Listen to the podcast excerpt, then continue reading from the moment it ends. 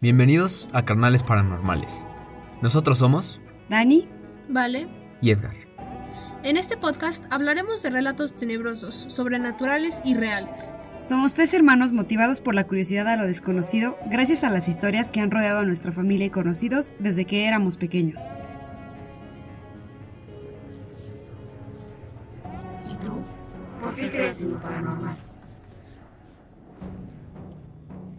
Como se los habíamos prometido estos primeros capítulos, van a ser de historias personales y vamos a iniciar con un relato de nuestro papá. Esta es una de las primeras historias que realmente nos prendió la chispa de interés por los sucesos paranormales.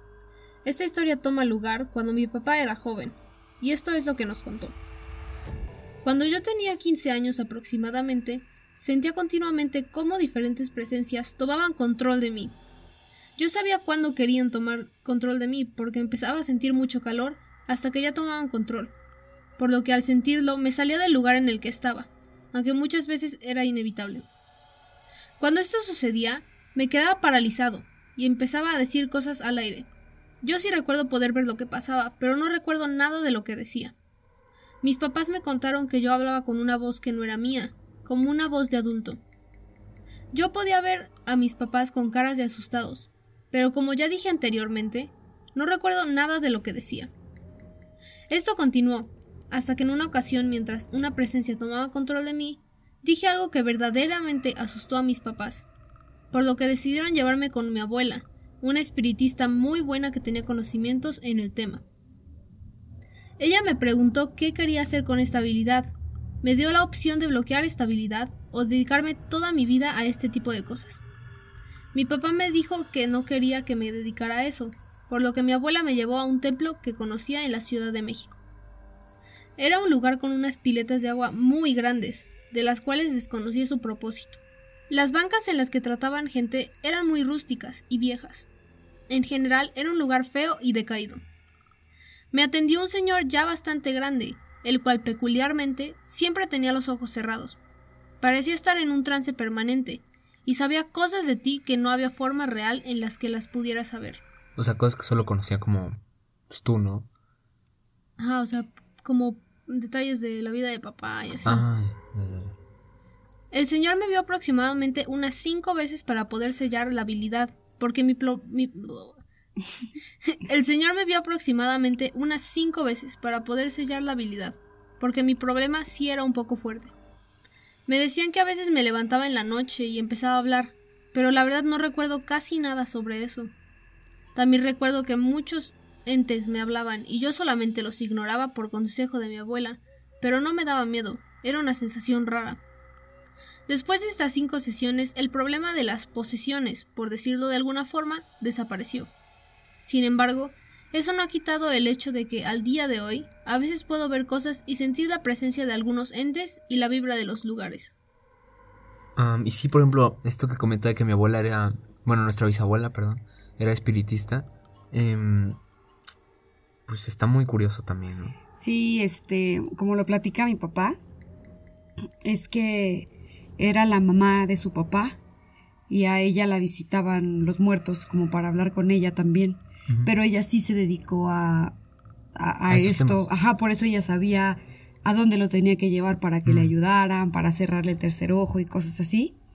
Y este y platica que por ejemplo algunas cosas de las que hacía mi abuela es que ella sabía cuando iban a pasar cosas fuertes en la familia o que alguien se iba a morir o iba a haber algún accidente O sea, esos familiares le decían eso. ajá haz de Mm. cuenta que su mamá y su hermano se murieron antes de ella no Sí. entonces ya después era su mamá y su hermano los que venían a visitarla para decirle no pues que fulanito se va a morir este o, Wow.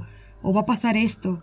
Pero como lo cuenta mi papá es que al parecer como que aunque mi bisabuela sabía que iban a pasar estas cosas ella no tenía permitido Intervenir. hacer algo ajá. Entonces ella la pasaba muy mal. Mames, de la chingada, ¿no? O sea, saber que va a pasar algo, pero no poder evitarlo. sí sí y no sé por qué o sea no sé por qué no podía intervenir digo a lo mejor también ya eran muertes inevitables o algo así pero sí que no no no podía hacer nada y eso pues le dolía mucho No, pues sí, Qué feo. con toda razón. Pues bueno, seguimos con las historias. Em, este relato no es de un evento que ocurrió solo una vez, sino que es una historia y anécdota muy recurrente entre la gente de Actopan, en el estado de Hidalgo. Pues bueno, sucede en el Cerro de los Frailes. Se dice que cuando la gente va a divertirse y toma alcohol en ese cerro, llegan mujeres a invitarlos a pasar el rato y divertirse. Podría sonar una historia un poco cliché hasta este momento, sin embargo todo cambia con la excepción de que muchas personas diferentes y sin conexión entre sí han relatado que estas mujeres literalmente tienen piernas de pollo. Normalmente estas personas salen eh, corriendo temerosas. Y pues bueno, esta historia la cuenta mi mamá que, que trabajaba en Actopan como defensora pública. Los mismos testigos o personas que defendía le contaron muchas veces este tipo de historias. Y pues vuelvo a reiterar, este, estas personas no tenían relación entre sí como para poder inventarse esta La historia. historia. A lo mejor es como una leyenda urbana de ahí, ¿no? También. Puede ser. Que está raro. O sea, lo de las mujeres con patas de pollo. La verdad, yo jamás lo había escuchado. Sí había escuchado, por ejemplo, de, de brujas que se quitan las piernas. O Ajá. cosas así. Este. Que las. O sea, que porque no pueden volar con piernas. La verdad, no sé cómo funciona, pero sí había escuchado de. mm, brujas sin piernas o cosas así, pero. Ajá. Está bien raro, ¿no? O sea, no te esperas que... Es la cosa que menos me ocurriría. Una son- mujer con piernas de pollo. O, o son- o no son brujas. Puede ser también. Pero piernas de pollo. Muy random. O sea, imagínate que un güey neta así que... Si le guste, me- Ajá, que, que lo inviten a pasar el rato, estén Hola. a punto de matarlo. O sea, que no más quiera trolear la bruja y le diga, no, yo sí le entro. Va, Hoy toca. familia, hoy se come. Bueno, vamos a continuar con otra historia. Este es de Alex, una amiga de mi hermano. Mi mamá estaba haciendo la residencia en la carrera de medicina. Estaba haciendo una guardia de dos días seguidos en el hospital. Las guardias son ocasiones en las que un médico debe quedarse más de un día en un hospital como horas de experiencia que le exige la propia carrera. Llevaba mucho tiempo trabajando en la madrugada. Aproximadamente a las 2 de la mañana, su R3, que era su superior, le dijo que subiera al piso más alto del hospital, donde estaban los cuartos para los residentes, por unos expedientes que necesitaban. No había nadie más en el cuarto junto con ella, como para provocar algún ruido. Mi mamá empieza a sentir una sensación muy extraña, como una presencia, y empieza a escuchar ruidos, con más precisión lo que parecía ser un llanto. Quiero recalcar que ella se encontraba en el piso más alto del hospital, por lo que lo más curioso de esta experiencia es que este llanto se escuchaba desde un piso más arriba, y cada vez se hacía más fuerte. Una sensación de miedo se apoderó de ella hasta que decidió salirse del cuarto para bajar junto con sus compañeros a retomar la guardia dentro del hospital. Los hospitales son un tema muy cabrón. Sí, y yo siento que ha de estar llenos de cosas allá adentro, ¿no? De tanta gente que muere y Sí, cosas son así. energías muy raras, yo creo que... Mm. O sea, es que sí muere muchísima gente, hay muchas historias muy tristes ahí. ¿sabes? Sí.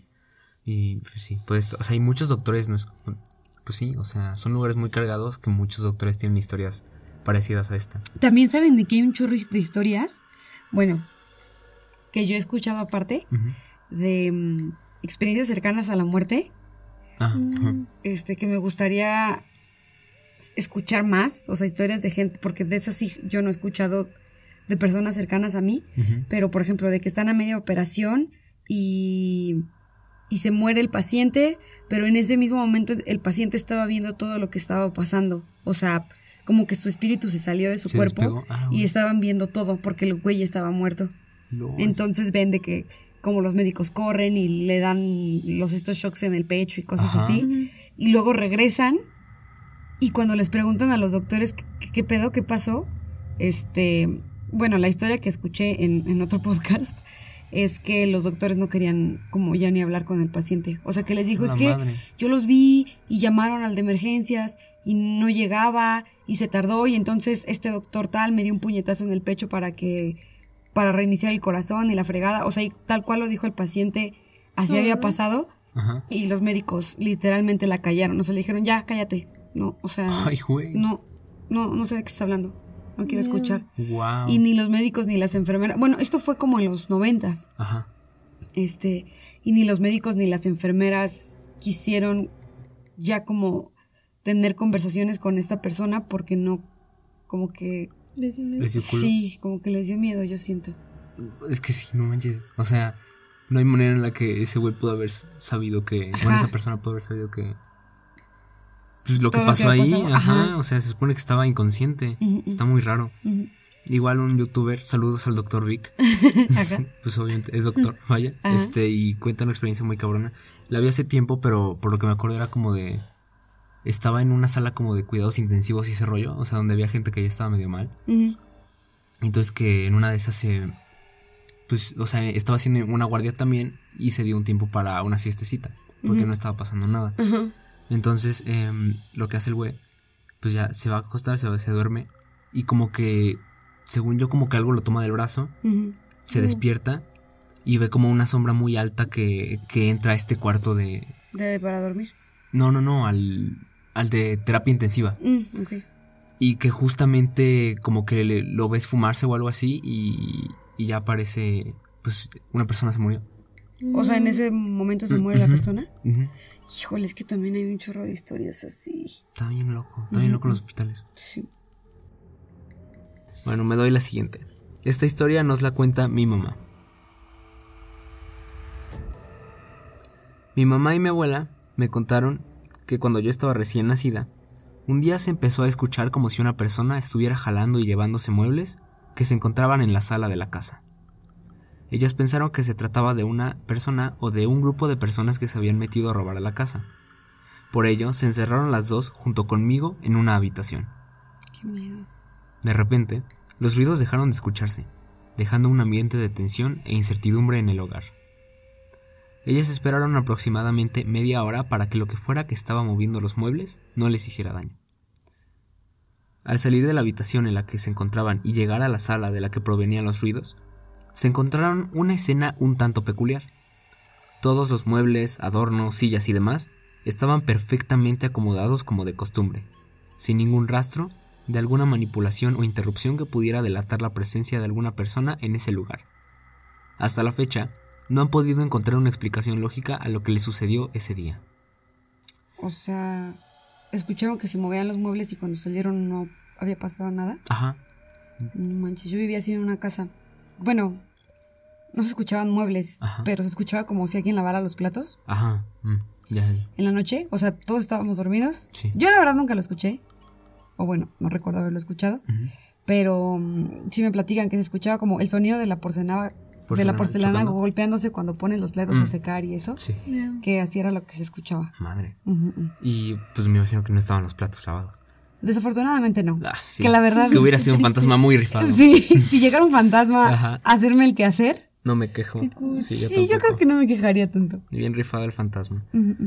Aunque en esta historia no manches, si hubiera sido un ladrón igual, daría muchísimo miedo. ¿Qué prefieren? ¿Un ratero o un fantasma? Un fantasma. ¿Sí? Sí. ¿Y si te lo encuentras afuera? Madres, es que no bueno, sé. sí, un fantasma, sí, tienes razón. Pon tú que el ratero te puede matar y el fantasma no. No. O Bueno, Que quién sabe. Sí, Es sí. que el ratero pues va a robar, no va a matar. Pero el fantasma sí es culerón. ¿Qué tal si te quiere meter? También. No, no creo, no creo. no, además, qué, qué raro, o sea, de que qué pinche fantasma va... O sea, qué muerto dice, sí, mi misión sin cumplir en esta vida fue lavar los platos. Fue desacomodar muebles a huevo. Fue mover los muebles, ¿qué es eso? Son los fantasmas TOC. Um, Pero bueno, siguiendo con las historias, esta siguiente historia me la contó un amigo de Sinaloa. De chiquito yo vivía en casa de mi abuela en Sinaloa.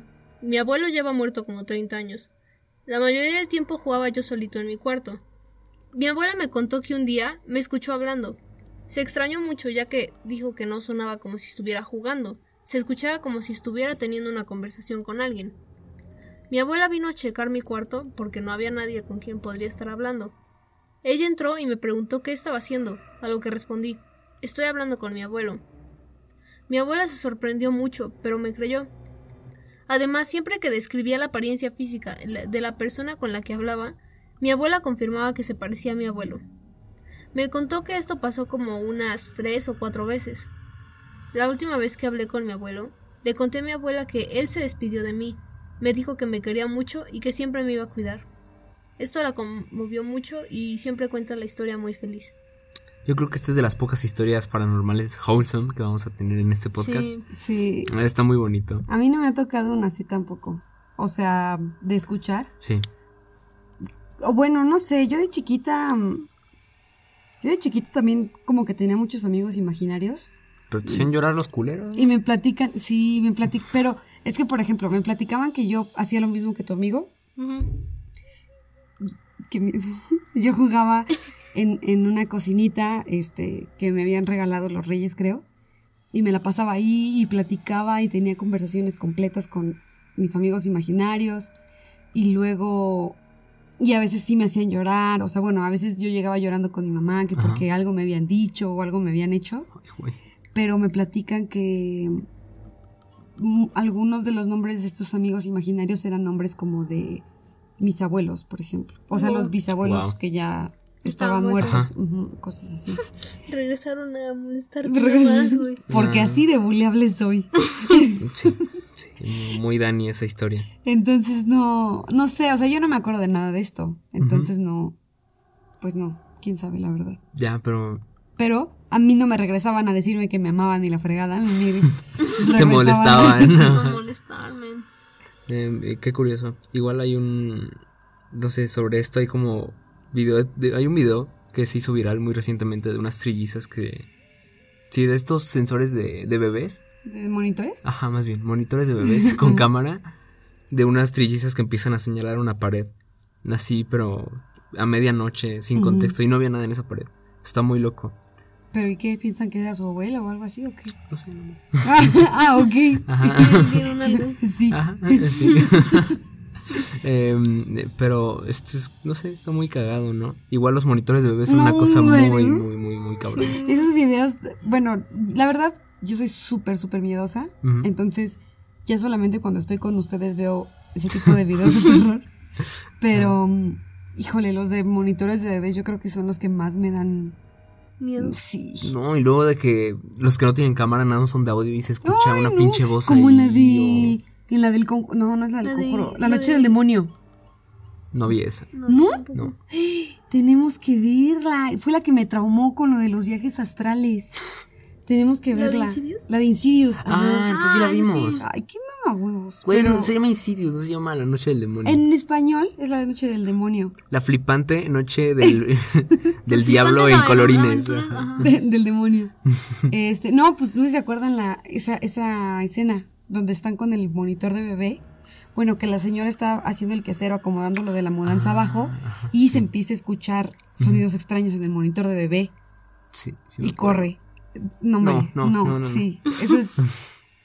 Pero ambas me dan miedo. O sea, si yo escuchara como sonidos extraños o voces raras, pero también si estoy viendo el monitor, si yo tuviera hijos, no sé, y veo que el güey está señalando cosas o está hablando con alguien y no hay nada, No, sí cualquiera de las dos es una mamá. No, no me puedes preguntar. ya sé. Sí. O, Sí. que- o las cosas que dicen los niños chiquitos también de... Sí, bueno, por ejemplo, yo tenía otro amigo imaginario que según vivía en el closet, en la casa fea, que luego platicamos la historia, este, que mi mamá me regañaba porque yo siempre dejaba la puerta del closet abierta y yo le decía que, que a mi amigo, al niño que vivía dentro del closet no le gustaba Ay, güey. que se cerrara, por eso yo siempre la dejaba abierta. Y pues ya mi mamá me tiraba de loca, ¿no? Como Sí. si fuera un amigo imaginario. Sí. Pero yo me acuerdo que, sí, o sea, la casa sí me daba mucho miedo. Esa casa estaba rara, por lo que Sí, cuentas. Luego les platico bien. Sí, sí. Pero bueno, la siguiente historia que vamos a contar es una historia que me contaba mucho mi mamá y justo le acabo de preguntar a mi papá de nuevo para conocer bien los detalles. Esto es lo que me platicó. Esto nos pasó una vez hace muchos años cuando estaba en Torreón. No sé por qué salimos ya muy noche a la carretera, como a las 11 de la noche. En ese entonces yo traía una Caribe GT. Te estoy hablando yo del 87. Y le mandé poner un carburador de cuatro gargantas porque a veces nos íbamos a correr a Dinamita Durango. O sea, una cosa que daba un chingo de potencia. Paréntesis, sí, para la gente que no sabe de carros como yo. y como yo. de cuatro gargantas, creo, pues le echó más power al carro, ¿no? Y corría La como tuneo, Caribe GT tuneada. Sí. ajá. la mañosa. Y este, pues ya, o sea, lo que me platicó es que corría como a 250 o algo así. Supongo que para la época, Era un chingo. sí, me imagino. no Y creo que hasta ahorita es muy Es cabrón. mucho, ¿de qué hablan? Los, los 50 en la carretera está Bueno, sí, pero endiablado. hay carros más rápidos, ¿no? La mamalona. Bueno, ya, ya, continuamos. Entonces, cuando tú sales de la laguna Gómez Palacios, hay una recta que a mí se me hacía interminable, y del lado derecho estaban las montañas y el valle hacia la izquierda. Entonces, empezando la recta, le piso como a 200, y de repente empezamos a ver cuatro bolas como de fuego. Decían que eran brujas. Yo no las podía ver bien porque iba manejando, pero sí veía que me alcanzaban. Iban volando al lado de nosotros, y tu mamá espantada solo me preguntaba qué era eso. Y pues yo tampoco sabía. De repente, cuando nos alcanzaron, cada una se disparó hacia el cerro y poco a poco desaparecieron de nuestra vista. A mí, por ejemplo, esa la inversión de mi mamá me platicaba que iban en la carretera, que iban sobre la recta, pero ella estaba súper asustada. Entonces dice que nada más vio como las cuatro bolas de fuego, como Sí. dice mi papá, que empezaban a acelerar y acelerar. Y haz de cuenta que mi papá, pues ya ves que maneja muy rápido. Sí. Entonces iba hecho la chingada y nada más se ve como las bolas de fuego los alcanzan, van como volando al lado de ellos un buen rato Ajá. y cuando van a llegar a un cerro, este dentro de esta misma recta, estas bolas de fuego como que se disparan hacia la derecha, Ajá. hacia el Wow. hacia pues sí, hacia como un bosquecito o los árboles o lo que sea. Y ya nada más, pues sí, se desaparecieron y nunca supieron qué. Pues qué había pasado. O sea, nunca supieron qué fue. Ajá, qué fue. No les hicieron nada. No era como, o sea, no llevaban bebés. Todavía no habíamos nacido mi hermano ni yo. Nomás querían flexear la velocidad. Sí, yo creo que Sí, sí. Echándole carrerita a la mañosa. Sí, como el video que nos mandó tu mamá de, de las bolas de fuego, de ahora que fueron los apagones. Me compartió un link de, de que gente en un pobladito vio bolas de fuego y hay como hay imágenes también. Igual lo pongo, lo pongo en el en la descripción del episodio, el link. Sí, para que vean. que- pedo. Igual si es falso, no sé. Pero, mm, o sea, sí he visto, ya eh, investigando sobre el podcast, todos estos temas y eso. Sí, es muy común que las brujas, bueno, según lo que se dice, que las brujas, pues sí, eh, sean como bolas de fuego por alguna razón, o tienen mucho que ver con el fuego. Mínimo las de México, XD. Sí, pues di- dicen que son brujas, ¿no? Las cosas de fuego sí dicen que son brujas. Sí. Igual si tienen historias de brujería o de brujas, eh, estaría padre que nos las mandaran. Eh, Si recibimos, si recibimos muchas, esperemos, igual podemos hacer un capítulo de especial De brujas. solo de brujas. Ajá. También. Porque siento que las brujas en México es como. O sea, hay muchas brujas en México. Es como. Pues es que es de parte acá. De la cultura, ¿no? Se puede decir que sí. O sea, la brujería y todo esto. Por ejemplo, el otro día estaba escuchando otro podcast de cosas de terror también, en inglés, y hablaban de la brujería, pero como una combinación, o sea, como si fuera casi un tipo de religión o práctica, donde se combinaban las prácticas antiguas de las comunidades indígenas junto con el catolicismo, Ay, porque se usan como imágenes religiosas y cosas así. Entonces, no sé, o sea, como que ya no sé bien qué es la brujería, porque yo sí lo tomaba como un manejo de energías, pero no sabía que se consideraba como un... Una religión. Ajá, o un culto, o una práctica o algo así. Qué raro. Igual depende del tipo, ¿no? Ajá, Pues yo creo. O sea, que también esa es otra cosa. Por ejemplo, mis abuelos tienen varias historias, eh, que también las cuento luego, de una señora que curaba como de forma espiritual, Ajá. haciendo velaciones. Y este, y te pedía velas y te mandaba, o sea, literal como que te mandaba a los doctores a que te curaran Ajá. en espíritu. Pero sí, Ah, pero madres. sí Ajá. era real, o sea, y luego están las otras que hacen amarres o que hacen cosas malas. O sea, como para lastimar a la gente, rollo, ¿no? pero no sé si es lo mismo o solamente como la dirección o la intención que le das a la energía o si sí son diferentes prácticas. Pues quién sabe. O sea, igual más adelante podemos hacer una investigación sobre esto Sí, que les podemos compartir en los próximos capítulos. Esta es una historia sin anónimo. Es de Mario Cardeña. Un saludo primero que nada. Em, saludos, pinche Edgar. Espero me leas. Em, esto pasó a principios de la cuarentena, cuando emocionalmente todo estaba de la chingada. Y un día que se quedó, eh, me quedé despierto hasta las 3 de la mañana. Empecé a escuchar ruidos de, de un cuarto al lado del mío. Y se escuchó como si empezaran a usar el baño.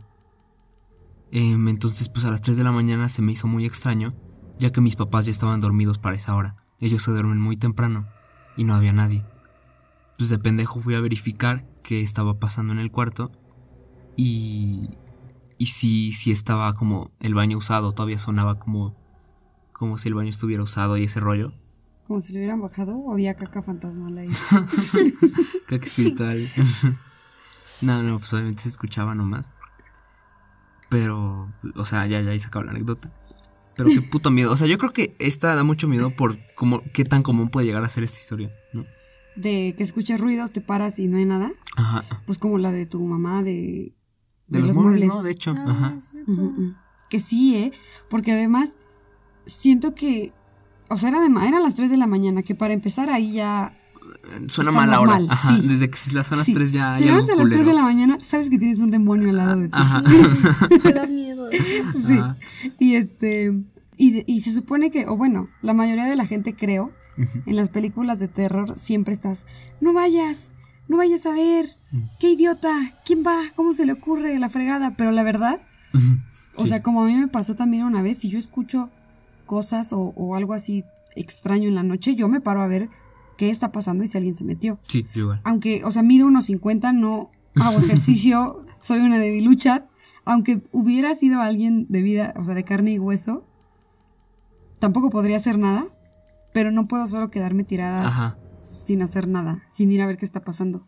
Sí, sí, o sea. No, chavos, ¿de qué hablan? Es que sí, no, güey. no te está- quedas. No, porque vas y te lo encuentras y ¿ahora qué haces? Ya valiste. Pues al menos gritas y alertas a tu familia para que se salven Mejor ellos. te quedas así y pues no va a ir a los cuartos. ¿Cómo No, no? sabes que no. Con suerte. No, pues ¿Nunca se has no. metido a robar a tu casa? Ah, ok, un fantasma. Ajá. Pues un fa- pero es que si un fantasma te está targeteando, solo va a ir por ti. Eso sí, güey. Pero ¿para qué vas a checar? ¿Le das más atención? Pero es que Lo o sea, yo voy a checar con la inten o sea, con la idea de que justo no es un fantasma. De que a lo mejor alguien se metió, porque además siempre como que me llevo mi arma, ¿no? Escucho ruidos raros y busco algo que me pueda llevar como de arma. O sea que normalmente es como una lámpara que tengo al lado de mi cama o... Un lápiz a los John Wick, ¿no? sí. Exacto. Este, y ya voy a revisar y pues normalmente no es nada. Bueno, nunca afortunadamente se han metido a la casa, sí. pero sí voy a checar. Pero no sé, digo, ese soy yo. Y si fuera un fantasma, pues, me hago del baño, pues ¿qué hago? Sí. O sea, No hay nadie, pero pues mínimo ya confirmaste que no es un güey que está metiéndose a robar a tu casa. o que No nos va a hacer algo. Ujú. Eh, Ah, y lo cagado de esta historia es que mi, mi amigo tiene. eh, como en el pasillo, creo que. eh, O sea, de las escaleras a ese cuarto. O sea, están las escaleras, hay una pequeña sala y después hay un pasillo que da un cuarto. Entonces, de las escaleras a esa sala hay una alarma. Como O por si alguien pasa. Ajá, por si alguien pasa o se quiere meter a, a ese lugar. Entonces, pues, o sea, está muy raro porque creo que igual a veces se activa si pasas a la sala y no, pues, no se activó, sus papás ya estaban dormidos. Está muy raro. O sea, de que si hubiera sido alguien, si hubiera... Bueno, que también, por ejemplo, hay fantasmas que usan como la electricidad. Pudo haberla activado también. También. Sí hubiera pasado por ahí. Pero si no, a lo mejor se generó en el cuarto o algo así, ¿no? Ajá, o sea, lo que voy es que sí, o sea, no pudo haber sido como de las escaleras, alguien subió las escaleras, pasó por la sala y se fue al cuarto a hacer del baño. Ujú. Sino que fue como directo, al- algo entró al baño y, y ya. Sí. Pues igual les puedo contar la experiencia que viví yo. No sé si fue real o no, este, ya que a mí me da parálisis de sueño. Y por lo que sé, a veces la parálisis del sueño, pues va acompañada, o sea, co- con alucinaciones y cosas así. Sí. A lo que voy es, muchas veces lo que crees que pasa o lo que crees que ves o escuchas durante la parálisis del sueño en realidad no es real. Entonces, este, esta era una época muy, muy estresante en mi, en mi vida. Eh, estaba trabajando muchísimo todo el tiempo, de casi casi de lunes a domingo, Sí. de 7 de la mañana a 8 de la noche.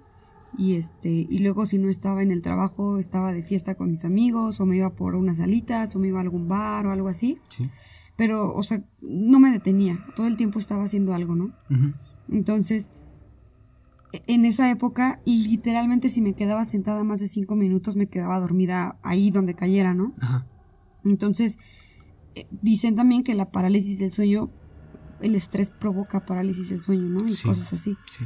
Entonces, estaba acostada en mi cuarto.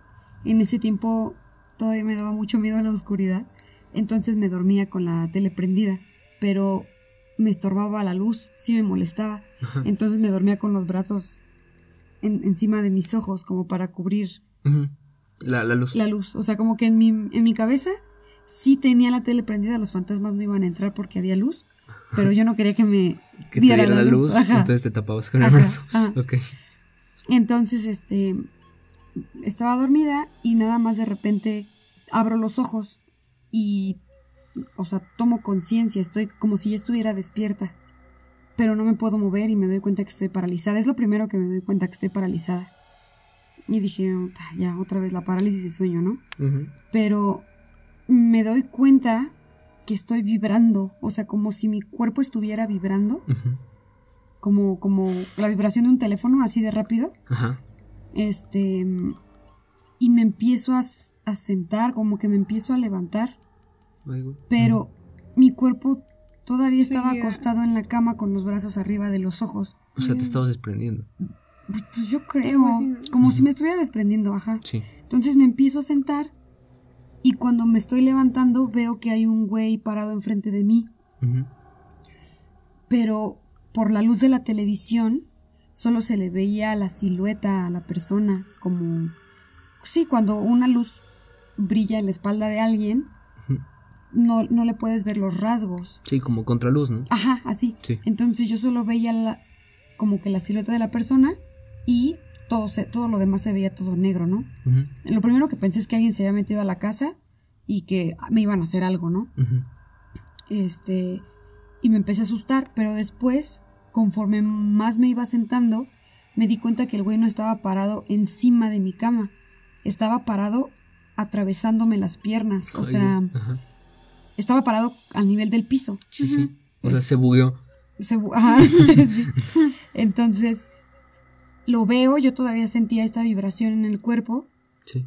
y solo me estaba viendo, como tal no me dio miedo, o sea, solo me sacó de onda. Ujú. Y entonces empiezo a escuchar las patitas de mi perro porque Toby se duerme en mi cuarto, ¿no? En su cama en el piso, pero se duerme eh, conmigo siempre. Ajá. Y empiezo a escuchar como sus patitas pegando en el piso como como Ajá. como- Ajá. ajá, así, súper rápido. Entonces eso fue lo que me asustó porque yo dije, no manches, si Toby está agitado, Hay algo, está pasando, ajá. ajá. Entonces me asusté mucho.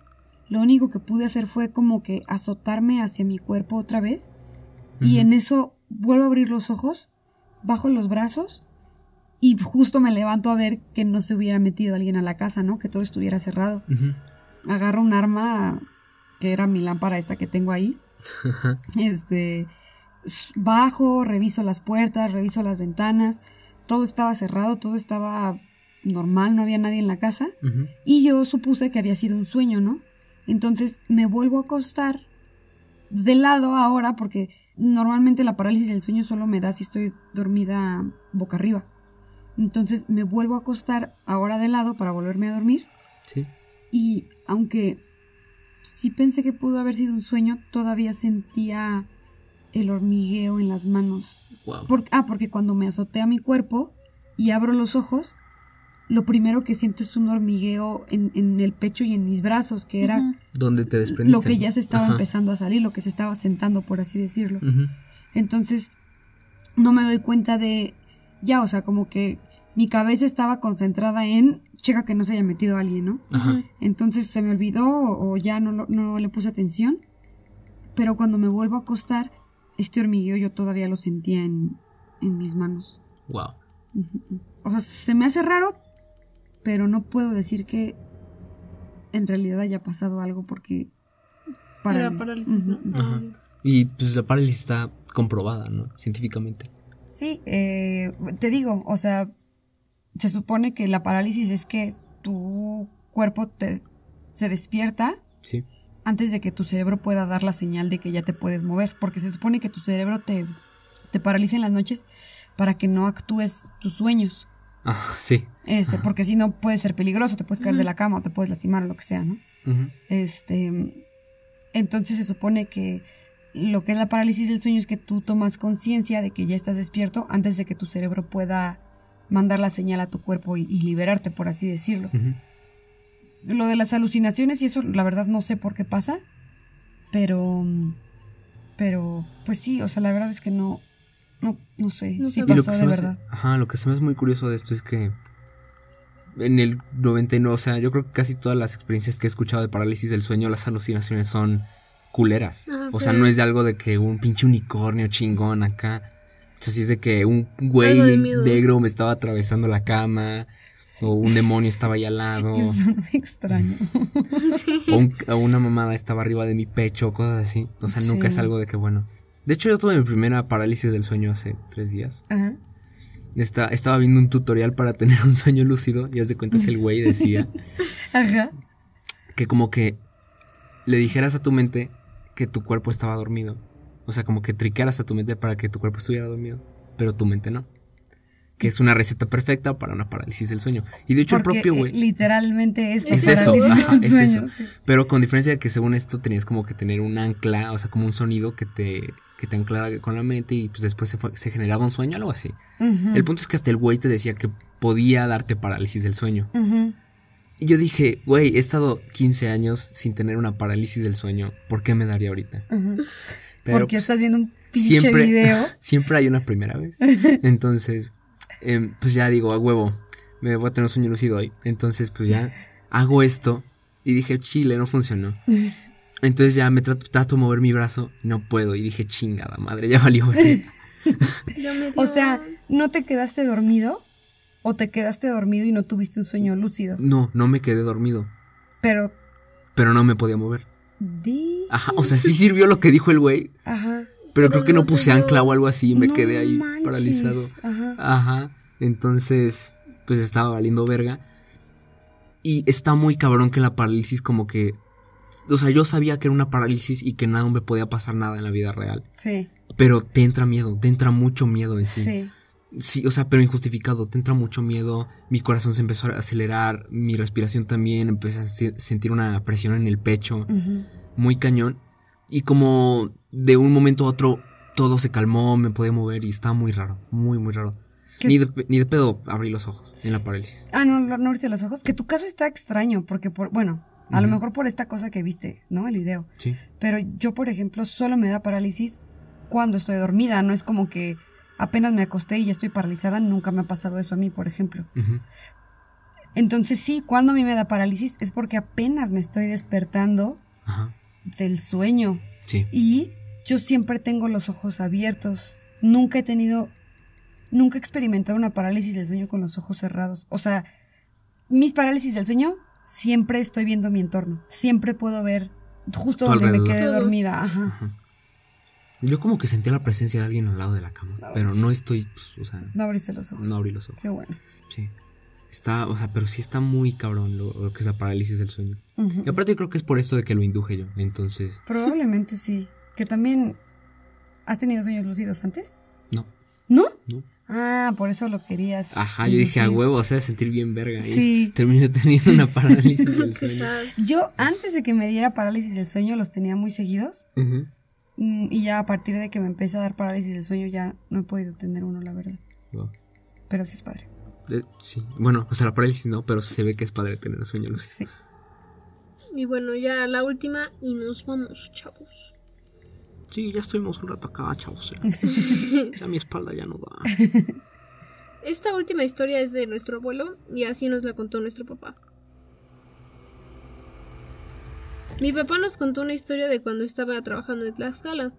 Partía a su trabajo de muy noche o en la madrugada, porque toda la familia vivía en Puebla. Entonces, para llegar temprano a su trabajo, partía a esas horas. Él cuenta que en una ocasión vio a un sacerdote pidiendo ride a media carretera. A mi papá se le hizo muy raro, pero pensó que a lo mejor había ido a dar los santos óleos a algún fallecido o algo parecido. Decidió detenerse a llevar al sacerdote a su destino. Mientras mi papá manejaba, se fueron platicando todo el camino, y cuenta que de repente volteó esperando la respuesta a una pregunta que le había hecho al sacerdote, y ya no había nadie en el asiento del copiloto. Él se detuvo a media carretera de la impresión y la sorpresa por el extraño suceso. Tiempo después, platicando con gente de Tlaxcala, le confirmaron que efectivamente un padre se aparece en la carretera y hace que la gente sufra accidentes. Aunque lo que me resulta extraño es que mi papá está bien y no le pasó nada cuando estaba con el sacerdote. Mm, sí, está muy cabrón. O sea, yo me cago, yo no sé. O sea, si, me, si me pasa algo así que de la nada estoy hablando con alguien y al lado De la ya no hay ya nada. está. Es como las historias de que las chavas piden ride a los taxistas o cosas así y ya no hay nadie y... Ay, no sé. O les dicen cosas así como bien personales, ¿no? Así como raro. Ay, no sé. Que por ejemplo, ay, no sé qué me da. La verdad, a lo mejor probablemente sí me daría mucho miedo, obviamente. Pero siento que me daría mucho más miedo ver a un güey sombra o, o algo así del inicio Sí. a ver a una persona tal cual como de carne y hueso y solo que de repente ya no esté. Siento que Sí. eso me sacaría más de onda. Sí, porque me como que en el asustaría momento, más. Ajá, no te das cuenta que es un fantasma. O sea, Claro. no sabes que es algo del otro mundo. Claro. Y, y ya después dices, ah, bueno, se fue a la verga. Sí, y no me hizo nada. Ajá. Pero si estás manejando y ves a un pinche monstruo ahí a media carretera. Dices, ya verga. Sí, claro que dices eso. Sí, como es más curiosidad, ¿no? Así de que, ¿por qué te eligió a ti y así, no? De esto de que, de que no le pasó nada, siento que también puede ser como de estos entes que que se le aparecen a las personas y solo dañan a las personas que en sí hacen cosas malas o ajá que, que no son buenas de todo lo que caben, ajá, como castigos por así decirlo. Como algo así como Santa Claus cuando te trae carbón, Ajá. pero acá te trae una navaja para apuñalarte el estómago. Ah, algo Te así. hace chocar. O te hace chocar. Ajá. O te hace chocar. Si se quedaron con ganas de más, nos escuchamos por acá el próximo jueves. Todavía seguiremos compartiendo experiencias personales que nos han contado nuestros familiares y amigos. Basados en esto, nos gustaría que nos siguieran mandando sus historias para compartirlas en el podcast, anónimas o no. Nos los pueden enviar a nuestro correo electrónico carnalesparanormales.gmail.com y nos pueden encontrar en Instagram como carnales.paranormales y en nuestro grupo de Facebook como carnalillos paranormales. Dejaremos nuestras redes en la descripción del episodio. Nos escuchamos pronto. Y recuerda, algo siempre te está observando.